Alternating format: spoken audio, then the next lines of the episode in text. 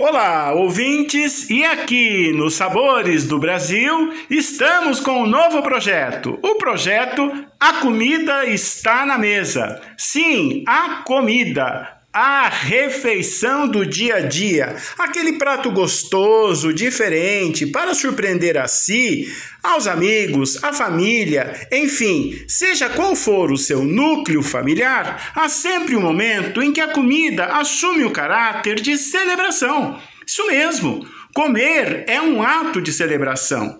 Sim, por mais prosaico, por mais simples que seja, o ato da alimentação promove em cada um de nós a oportunidade da partilha. Sim, em dias em que muitas pessoas não saem do celular, o convívio à mesa deve ser muito positivo e, mais ainda, deve ser promovido na forma de um bom prato, uma receita diferente, aquele momento em que juntos podemos, na verdade, partilhar parte das nossas histórias, criar laços, enfim.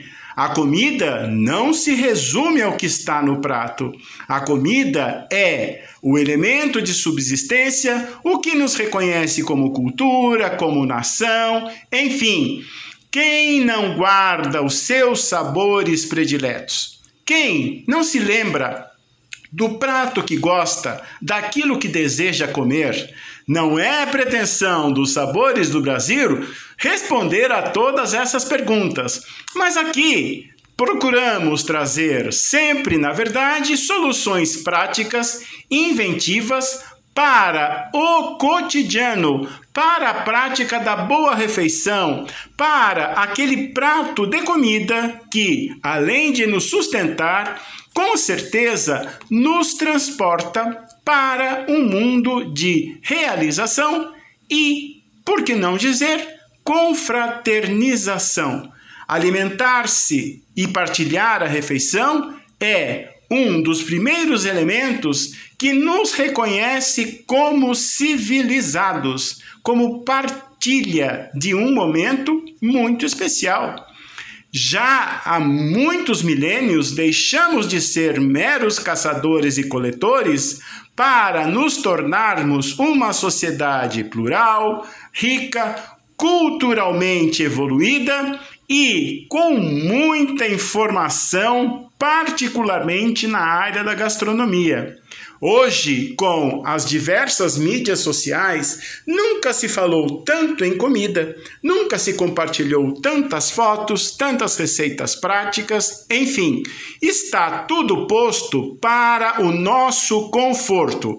Com discernimento, olhar crítico e muito bom humor, podemos transformar sim o cotidiano, podemos trazer novos sabores aos sabores já conhecidos. E aqui vamos falar sobre o frango desfiado.